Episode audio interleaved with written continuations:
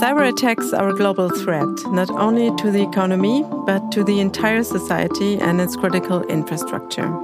Unfortunately, NGOs and nonprofits are also increasingly among the targets. Only recently, a cyber attack on the International Committee of the Red Cross made headlines. How can NGOs and nonprofits, especially in the humanitarian sector, meet this challenge? We discussed this in today's episode with Klara Jordan, Chief Public Policy Officer, and Adrien Ogée, Chief Operations Officer at the Cyber Peace Institute. Welcome to our podcast. I'm your host, Sabine Krömer from TÜV Süd. Hi, Klara and Adrien. Great to have you with us today. Good morning, Sabine. Hi, Sabine. Thanks for having us. Adrien, NGOs and nonprofits are increasingly exposed to cyber attacks. What makes them an easy and attractive target for cyber criminals? Indeed, NGOs are unfortunately increasingly attacked in cyberspace. First thing to say about that is that it's really a, a heinous crime. It's, it's a horrible thing to do. And, you know, there, there was, I think, for many years in cyberspace, the assumption that uh, there were certain assets or targets that were off limits. And we've seen that completely changed uh, over the last few years, in particular during the pandemic, with uh, hospitals being attacked and human life basically being taken hostage by criminals. And that is something that has extended to the nonprofit sector. And so you mentioned the attack against the ICRC, and it's indeed an attack that happened about over a month ago now that has uh, really, I hope, served as a wake up call in the sector because NGOs are going to be attacked whether or not you know they think that they are a legitimate target. Unfortunately it's not a matter of if they're going to be attacked but but when. There's a, a number of uh, reasons as to why ngos are getting attacked and and we fear are increasingly going to be attacked. Uh, for starters they hold valuable assets to criminals. They hold funds right money. NGOs don't run, you know, just on goodwill. They run on budgets that are raised from various donors around the world. I think the humanitarian sector raises something between 30 and 40 billion dollars annually. The entire nonprofit economy raises about the trillion dollars. So there's actually a lot of money that's of, of interest to to criminals in, in that sector and that they can simply steal. And we've helped a number of NGOs, like uh, Roots of Peace, for instance, uh, an NGO that operates in Afghanistan, helps farmers down there, It was stolen over a million dollars in, in funding with a, what is called a business email compromise uh, attack. They stole a password, impersonated somebody high in the leadership, and ordered a couple of wires out of the bank accounts it's an attack that unfortunately we see happening in, increasingly in that sector. But funds and money is not the only interest for criminals. Uh, NGOs also hold very sensitive data, actually, some of the most sensitive data on the planet. And to connect that with the attack against the International Committee of the Red Cross earlier this year, the data that was stolen there that is actually currently being sold by those behind the attack on the on the darknet related to families that had been dislocated due to wars and migrations and other very unfortunate events.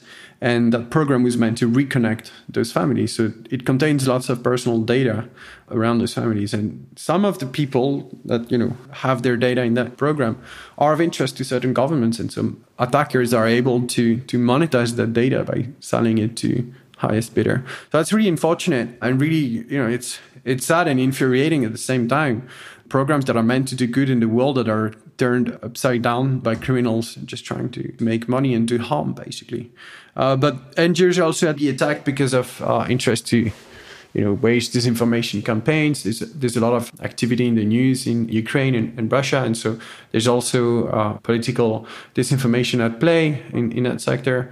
And at the end of the day, who's impacted when NGOs are attacked? It's people, right? And NGOs actually protect about a billion people worldwide that live in their extreme poverty. And when they are attacked, of course, you know, it's, it's bad for their activities, bad for their staff, but it's actually bad for their own beneficiaries, the very, the most vulnerable uh, people on the planet. So it's not a great prospect in particular because NGOs don't really have the resources right now to invest in their cybersecurity. Cyber is often thought as a costly activity. We actually don't think that it's necessarily costly, at least every aspect of it doesn't need to be costly. And there are many solutions that can be implemented to improve cybersecurity. They are not necessarily uh, costly. But um, but yeah, today NGOs don't don't really monitor their networks. I think it's uh, only uh, one in four that does. They don't really train their staff. They don't really prepare for the future, so they don't really invest in type cybersecurity planning. And the consequence of that is that they're they're attacked. So you mentioned ICRC, I mentioned Roots of Peace. There's Save the Children, and there is a number of other NGOs that have uh, uh, have been targeted. We are actually going to publish very soon some kind of a platform or a, a, map, if you want, of all the different incidents that have hit NGOs around the, the last 20 years, and you'll see that it's actually quite a serious issue that's undocumented.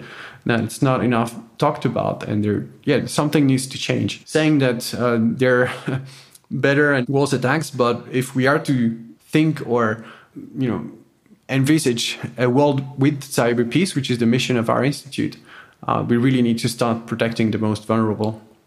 So, is it a lack of awareness and a lack of budget, Klara? What would you say?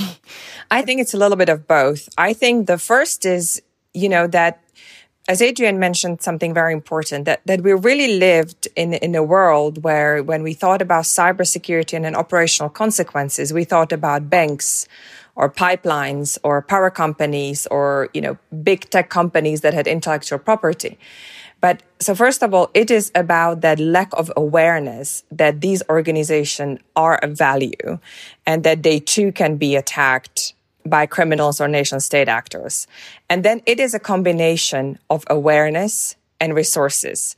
The awareness is that, that again, for many years, you know, the way we've seen news coverage, it was all about money access, you know, that's where we focused our efforts to secure those that have other national sort of security or, or foreign policy or economic priorities, but not those who provide, you know, that care. So I would say that is the first sort of challenge we have encountered. And then it is a question of resource. You know, cybersecurity is seen as a cost center rather than something enabling an operation of an organization. So really, cybersecurity is a part of a resilience. It's a part of a business continuity. But in the NGOs and in many other sectors, it has been seen as a cost center. And so those organizations, they want to spend their resources on helping the vulnerable populations. They don't want to spend and they oftentimes don't have the resources. And then as you know, cybersecurity is oftentimes complex and it's oftentimes not made accessible to organizations. They don't have a lot or any specialized staff. So it's really a combination of resources, awareness, and make it cybersecurity for these NGOs accessible, easy to use, and thinking about you know different ways of doing it, it you know you, you can't give an ngo a set of threat intelligence data because they wouldn't know what to do with it. So i think this is really changing the conversation as to how should cybersecurity for ngos look like? You know is it just another sector that can buy it? We now know very likely not. But you know is this a sector that has to have a curated ways of dealing with cybersecurity to me, it also sounds like it's absolutely business critical for the NGO sector, and there's still a lot of work to do. so, you both work at the Cyber Peace Institute, Klara and Adrien. What is the mission of the institute, and who is behind it, and how is it funded? So, the Cyber Peace Institute is an independent and neutral NGO. And really, our mission is to ensure the rights of people to security, dignity, and equity in cyberspace. The Institute really was built out of the conviction that really the secure, stable, and equitable cyberspace is really the precondition to cyber peace. And we need cyber peace to unlock the potential of technology. We are an organization that is there to protect the most vulnerable. As we've discussed with NGOs just now, you know, the individuals have been really put in a situation where we have to shoulder absurd levels of risks. And as we've seen over the past couple of years, you know, cybersecurity and individual security are not two separate things. Now cybersecurity touches our lives, you know, in every possible way, whether it's a hospital or a school or an operation of an NGO. And so as the digitization of our lives sort of continues, so do the human consequences and the human impact of cyber attacks. So the Institute was built to really help those vulnerable to bring their voices, their perspective into different fora and to support these vulnerable communities. The Institute has a very special and unique way of operating. It has three teams. It has assistance team, analysis team, and advancement team. And this assistant team is there. It's the team that Adrien is leading that is there to support the vulnerable communities. But we do that work and our advancement work, the public policy work based on analysis that our analytical team provides us. So we can provide really evidence to those conversation as to what is happening to the victims on the ground.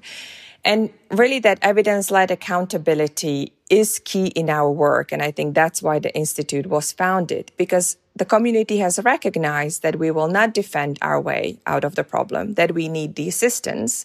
We need to bring these perspectives to the individuals, to the public policy fora, to the highest level of decision making, because without that, we will not change the current situation. So you know, the, the organization was built with seed funding from MasterCard, Microsoft, Ford Foundation, and the Hewlett Foundation. And really, this is the recognition of these leaders, you know, that the care for an individual, care for the whole ecosystem needs to go beyond sort of their priority equities or their priority investments. It is really that there are those in the ecosystem, that there are communities that are currently on the sidelines guidelines and they need support. So the Institute was born out of recognition of these leaders in industry and, and philanthropy that there needs to be an organization that does provide care for those individuals. So in terms of our ongoing funding, the Institute continues to rely on leadership and support those in the industry who want to support this whole ecosystem. So we work with different organizations in the industry, in the philanthropy world and individuals who want to provide resources to the work of the Institute so we can focus on where we have identified the needs in the communities. We've oftentimes talked about cybersecurity poverty lines in terms of access to technology and access to security. But currently there is very, you know, very little done to thinking about how we can secure those that can't afford that security. And so our efforts with the NGOs or in the past in the healthcare sector are really to, to address those needs. Mm -hmm. um, Adrien Klara just described that you're organized in different uh, sections. Now, who can get support from you and what are specific activities? We help organizations, we help in particular non governmental organizations that are providing critical services to vulnerable communities. So, of course, organizations that are active in the humanitarian space, but also in, in development. We focus really at the organizational level. So we help those that help the most vulnerable because we, we think that's where we can provide most added value in complement to existing assi- digital assistance providers that exist, such as Access Now or Amnesty Tech, Citizen Lab, to name but a few, that are most active at the individual level. Uh, so helping, for instance, human rights activists and, and journalists. We provide assistance through a network of corporate volunteers called the Cyber Peace Builders. So we work with private organizations around the world that have either a focus on cybersecurity, so cybersecurity companies like uh, Rapid7, for instance, or Microsoft that has a lot of cybersecurity capabilities, or large uh, organizations that have information security staff. Like, uh, for instance, we're working with Mastercard, we're working with Inditex, we're working with uh, uh, companies in Telefonica, we're working with companies in the UK, companies in in Switzerland, in Belgium, and other places. And we basically ask their staff to volunteer a couple of hours a year to help those are NGOs. So we operate a, if you want, a matching service whereby we curate relationships with NGOs, making sure that they fit within the, the logic of the network, helping the most vulnerable, basically. We work with them to understand what their security needs are, and then we break down those needs in various jobs, if you want, short term jobs for a couple of hours maximum. And then we post them on essentially a job board where volunteers from different companies can just come and take a look and, and figure out you know if they've got time and they have the skills then they can take the job there's a lot of um, work that goes in the background you know it seems like a simple concept uh, with you know a job board, and then people just come and match. You know, it's a basic platform like you'd find, you know, eBay or other other typical platform with supply and demand. But there's actually a lot of work that goes into the curation of the relationships with the NGOs on one side, which is why we have a network of regional advisors that we are scaling up around the world to help us build trust with NGOs around the world, right? Because when initially you reach out to NGOs in, in geographies where they haven't heard about us because, you know, we're not part of their traditional circle. First, we operate in cyber. They tend to operate in other other uh, sectors. And second, we may come from a different geography where we're still essentially based in Geneva and we work with NGOs around the world. So they may not have heard about us. And when we offer them, you know, hey, we're this NGO providing free cybersecurity service, they some NGOs had you know questions and even concerns. So having people that you know speak their language, share a cultural heritage, and can really broker trust and explain what the mission of the institute is. It helps it helps a lot. So there's a lot of work that goes on on that side of the platform, if you want, on the on the demand side to create the demand, and then on the other side, um, we obviously need to be very careful as to who we bring onto that network. You know, we're working with NGOs that are helping the most vulnerable and sometimes the most targeted people on earth. And so if we were to bring the wrong people to them, uh, we could actually do more harm. Yeah. So there's a lot of thinking that goes into that. We we only work with certain companies. We know the volunteers at individual level. We have a, a, fully fleshed out risk management strategy to to make sure that we only take people that can do more good than harm. We train them, we onboard them. So there's yeah, there's a lot of work that goes in the background to make sure that this this network actually uh, brings value and doesn't endanger anyone. Mm. To me, that sounds absolutely fabulous because uh, when you provide this kind of concrete assistance and support to the NGOs, then this is really beneficiary. And also in practical, you have a kind of uh, application process for companies who want to volunteer. Yeah, absolutely. So we need to, first of all, like discuss with them, understand what are their intentions, make it clear what the program is about, and clarify that their staff are actually going to be available a minimum of hours. And we we also want to make sure that there's a minimum, you know, commitment on their side in terms of of people, so that it's just not you know one person and then suddenly like this person loses interest because there's obviously costs as well on our side. So we want to make sure that people are engaged and committed. We make the company sign a, a proper contract. You know, there are legal counsel uh, created. There's there's a lot of uh, legal aspects aspects that go into that process. So it's really like a NGO to business, if you want, or yeah, B2B like type of uh, cooperation that is timely. I'm not gonna, you know, tell you the contrary. It, it, takes time to go through different legal legal hoops and make everyone in, in the company understand what the program is about and understand you know, how their uh, volunteers are going to be helping us and through us helping others. Once that's done, then we we've got further steps with the individual volunteers. They also have uh, an agreement to sign. They have a code of conduct to to sign and to abide to. There's an onboarding process. Obviously, when we talk to companies, we make sure we know who the companies are before, and so there's a process to check, make sure they're not on sanctions lists and things like that. So it's a time-consuming process, but you know, we've launched this in the last six months. We launched that uh, in July, actually, last year. Oh, so it's um, brand new. yeah, it's it's new. It's it's it's very new. Uh, we prototyped the idea in healthcare only uh, in the summer of 2020 with this program called Cyber for Healthcare, and then we expanded into the Cyber Peace Builders a, a year later and opened it up internationally 14th of October last year. So it's very fresh. Um, that being said, we've got about 20 corporate partners now. We've got uh, about 30 NGOs that are currently getting serviced right now in the network. We've got about 50 volunteers that are uh, onboarded and active and, you know, uh, hopping on calls and, and telling NGOs what uh, second factor authentication is about and, you know, why they should implement DMARC and things like that. So it's growing slowly, but uh, steadily. And this is, this is how we want to grow. We, we don't want to grow exponentially fast. We want to take our time, make sure that we provide value to the NGOs first and foremost. Second, make sure that we provide value to the volunteers to keep them engaged and committed. Provide value to the to their also to their companies to their employers to make sure that they're going to keep on sending us uh, uh, volunteers. You know, because there's there's competition at this uh, in, in this field. Lots of companies have volunteering programs and their volunteers could go and do something else. So we also need to make sure the value proposition for them is good. And so we grow, you know, steadily. Our objective this year is to get to about 100 NGOs through about 300 volunteers. Klara, you are the Chief Public Policy Officer. How do you convince political stakeholders of your goals? You know, it's one of the hardest undertaking that, that I've done in, in my career you know, at the Institute, we really do this work through the evidence, we call it the evidence led accountability. So we really work with facts that Adrien's team and our analysis team give us and we formulate it in recommendations, advocacy point, and public policy positions.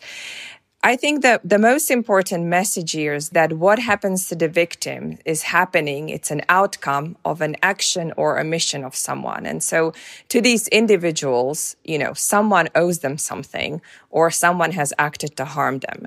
And so we recall the responsibilities, you know, that every government, every decision maker has towards its citizens. In cyberspace, you know, it's not only just your citizens within your jurisdiction. You know, there is a really growing scholarship that talks about how this is a responsibility for all the individuals because of the interconnected nature of the internet. So really the way we work and we advocate to the political stakeholders and decision makers is to discuss the facts on the ground and how these facts really you know work in the context of their responsibilities. The primary responsibility of any government is to protect and provide. And if we contextualize this obligation to protect and provide for example in the healthcare sector that really recalls them and helps them understand their responsibilities. But we also show them the facts on the ground and whether the, the way, you know, that they are protecting the healthcare sector or NGO sector, how the reality looks on the ground. As you know, the policymakers and the stakeholders, you know, they have a range of equities to take into considerations when they are taking decisions. In the past, we focused, I think, disproportionately on national security, foreign policy, or economic sort of priorities. They're all important. I mean, every every individual benefits from a, a, stable geopolitical environment. But really, those human equities, the impact on the individual, the perspective of the individual, has not been at the forefront. And so, the way we work with these in, with these stakeholders you know, is that we bring that perspective to them and say, when you will be deciding on a host of issues, think about the individual. If you're thinking about whether you will call out an attack on an NGO, think about the consequences an attack on NGOs can have. I think ultimately what policymakers need to understand that again, they have the obligation to protect and provide that, for example, access to healthcare is a human right. And, you know, we've seen so many attacks on the healthcare sector over the past, you know, two and two and a half years and even before. And so we say, look, you know, by not doing what needs to be done to protect the healthcare sector, whether it's on a political level, holding someone accountable, or investing the right ways in cybersecurity, or thinking about the right sort of technical policy and standard issues, you are actually not fulfilling your obligation to protect the individual because if there's a ransomware attack on a hospital, how are you as a government ensuring that the individual has access to the healthcare? So it's really through the contextualization of obligation through recalling them. And I think that the very last point on this issue is that ultimately, you know, governments are the ones that are using digital tools to provide better services to their citizens and, and sort of work globally they will not be able to do this. They will not be able to digitalize. They will not be able to provide those services to individuals unless those individuals trust the technology. And if a government gives a, a solution to an individual that cannot be trusted, how can the individual trust in the government at the end of the day because it's a government service we're using and sometimes we are being victimized by it. So it really goes into the way individuals sees the government, trust it as a protector provider. Um, and then, you know, really th- that is the cybersecurity underpins everything the government is trying to do with, with individuals vis-a-vis citizen economically when it comes to science, technology, you know, education, healthcare. So, so it really goes into discussing with them what is ultimately at stake. Mm-hmm. So, trust is really a key factor when it comes to new technologies and using them for the well being of society. Klara, the Cyber Peace Institute has recently become an associated partner of the Charter of Trust, which is an alliance of global companies for more cybersecurity. Why is it important for you to be represented here and what impulses will you contribute? The main motivation to join and to collaborate with the companies uh, that are in a charter of trust is a shared ambition. I think both the organization in Charter of Trust and us really see that you know we need to take this long-term approach in the service of public interest and i think that is really the shared ambition shared goal is really thinking long term working together in a public interest where the Institute's work has been, and Adrien mentioned it with the Cyber Peace Builders, is actually bringing together leaders from different sort of sectors and to work together in a multi-stakeholder manner to securing the ecosystem. And so you know, for us, this sure view and the recognition of the fact that we need to act proactively was the reason why we joined. You know, we want to work together with the companies in a Charter of Trust in the interest uh, of individuals. The Charter of Trust companies, you know, they are doing it really via best practices, security by design, securing the supply chain, and all these other really important initiatives they have taken. What we want to bring to the table is really to show them how that individual at the end of the chain of our sort of digital world can suffer or just when they are making those decisions bringing that that incentive to thinking about okay how is this going to secure you know the consumer? I mean the Charter of Trust companies use the word consumer. We work, you know, with, with the terminology saying individual. But for us, those impulses are there that, that we want to bring into the discussion is to say, okay, think about the individual at the end. Let's always think about what is the ultimate goal of all the initiatives that are you taking. If you're taking the supply chain security issue, for example, let's really think through how at the end of the day, the consumer, the individual is going to be protected better. Are there different ways we can think about it to ensure that there is more protection of the individual. So for us, it's important to bring those perspectives to the conversations. We are also really hoping to bring the perspectives of the group of companies into some of the very high level policy discussions we are leading or we are taking on, in particular at the UN level. It's very important that this is an ecosystem where every stakeholder has a very important set of insights. And so we're trying to bring the also insights from the industry and what they are doing and the best practices and understanding of the threat, you know, into those policy conversations at the highest levels. Because it's really important that those perspectives have to be really mirrored. And if we have a shared set of ambitions with, with Charter of Trust companies, then we can really advocate together for really a better, safer ecosystem, really that the one that prioritizes the individual. Mm -hmm. Sounds really like a good plan and a good match. Adrien, in a nutshell, what are the most important things that NGOs should consider to protect themselves from cyber attacks? I like to think that cybersecurity really comes first with the right mindset, and that starts with the leadership. I'm sure you're familiar with the idea that cybersecurity has gone from the server room to the boardroom uh, in the private sector in the last decade or so. That transition hasn't happened yet in the NGO world, and it needs to. So I think the very first thing is to recognize the strategic importance of cyber uh, in creating digital trust with uh, the NGO beneficiaries and donors and ecosystem. And so that first recognition that despite being an NGO, we are likely to get targeted by cyber attackers, the root uh, of the cybersecurity journey uh, in, in the sector. The second thing is really to identify the particular threat landscape of NGOs, which differs from SMEs, from large corporations, from governments, and it, it differs in between different NGOs, right? An NGO that is very active in the space of disinformation is not likely to be targeted by the very same threats as, as an NGO that is active in child protection, for instance. And so understanding the type of adversaries that one is facing, but also the type of digital assets that uh, an NGO has, and that could be a potential interesting target for malicious actors is paramount. So really taking a, a step back and looking at uh, what could happen. Uh, the third step in the private sector that is already well understood, it's really uh, training staff, uh, making staff understand what are the threats, uh, how they can penetrate uh, the NGO, uh, how you know will criminals try to infiltrate networks and impersonate uh, uh, colleagues and really make them aware of this threat. And that, that's something that we see working really, really well. So there's lots of NGOs, for instance, that are starting to do amazing things in that space. They're doing, for instance, phishing competitions, right? Monthly phishing competitions in NGOs to, to really raise awareness among staff. And obviously not all NGOs are doing that and more, more should so that the staff becomes really the first line of defense. That's not going to be enough. And so obviously there's a technological angle and yes, there will be some investments there and spendings that will need to be made and discussions with donors will need to happen.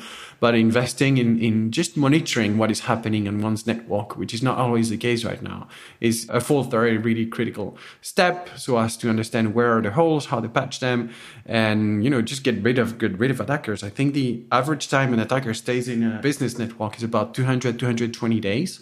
And those are the latest stats from 2021. So in NGOs networks where you know there's very little monitoring happening, it may be years before an attacker gets detected. So having some plans in terms of how to react uh, to an, an, incident, so getting those plans uh, drafted up and tested regularly, so exercising and exercising and exercising is paramount.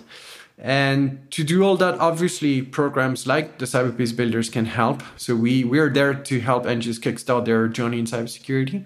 Um, we're not there to replace other offerings and you know for them to outsource their cybersecurity to us. And we've had NGOs that actually asked us if we, we could provide them with ten volunteers with uh, uh, for the next three four years on a permanent basis. That this is not what we're doing. We're just there to to provide a, a little push and in particular raise awareness amongst the leadership so that the right priorities are then set for the, the entire organization. It is not necessarily complex, right? Yes, it takes time, but it is paramount nowadays when NGOs are providing services to their beneficiaries in part through digital technologies that they invest in building digital trust as well. It is part actually of their, you know, of their responsibilities towards their beneficiaries.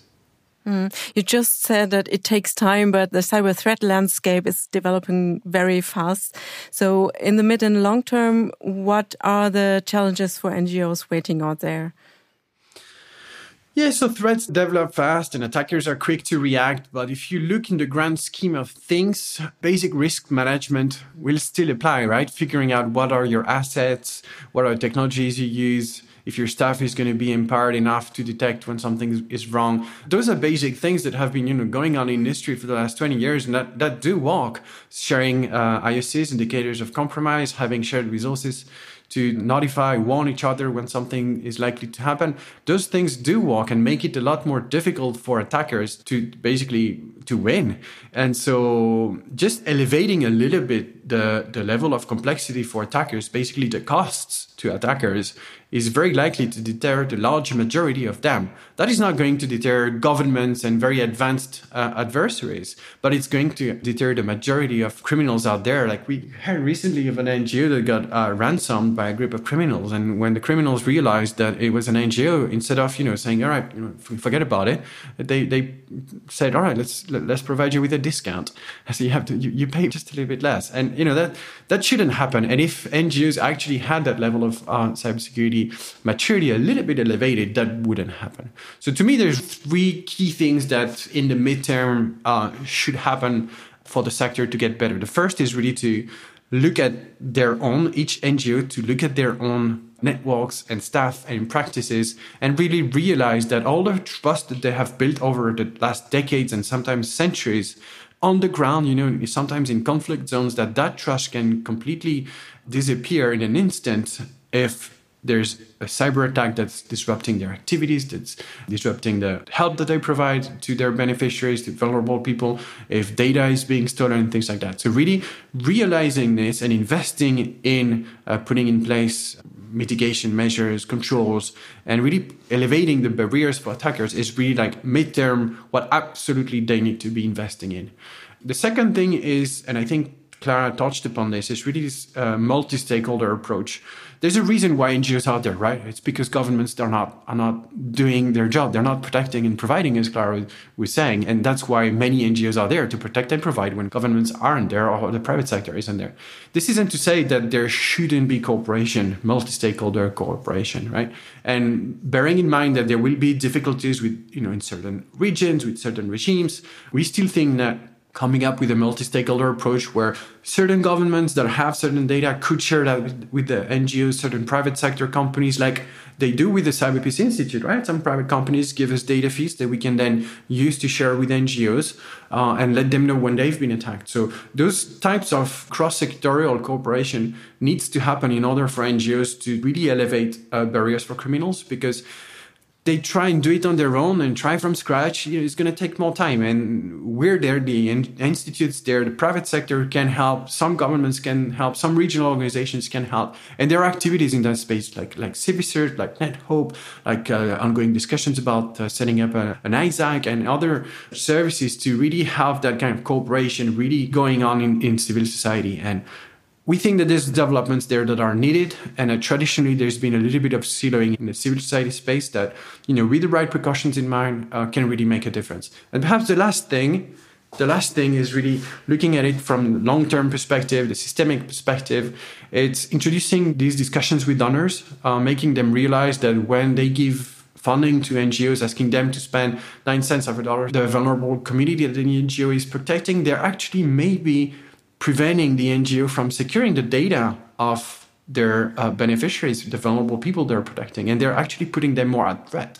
And so, unrestricting a little bit the funds that should go into cyber for NGOs could actually help long term. There's maybe discussions to be had in terms of NGOs that provide critical services, right? If you think of critical infrastructure operators in, in the developed world, they enjoy some of the um, benefits that either state can offer or regional organizations can offer. And so, could there be some kind of statuses for NGOs um, out there to benefit from some level of shared protection that could be a way forward? And I think the really like last thing, and it is important for us to introduce that that notion is is really the, the idea of accountability. Klara touched upon this. It's really inherent to the vision of the institute. A long time we've just uh, accepted that NGOs are trying to do good and you know that is good in itself. Although that we need to empower that and you know we need to continue empowering this, this, idea of goodwill and giving back and helping helping others i think we also need to introduce the notion of responsibility because in digital space unfortunately if ngos aren't able to protect well enough their data the assets or their funding they may actually create more harm than good in the long run. And so although we absolutely need to help them get there, they need to help themselves as well. But I think we also need to introduce some notion of responsibility and accountability also in that sector. Klara and Adrien, thank you both for the discussion and for being our guests today. Good luck and success in your future work with the Cyber Peace Institute. Thank you, Sabine. Bye bye. Thank you, Sabine. Thanks for having us.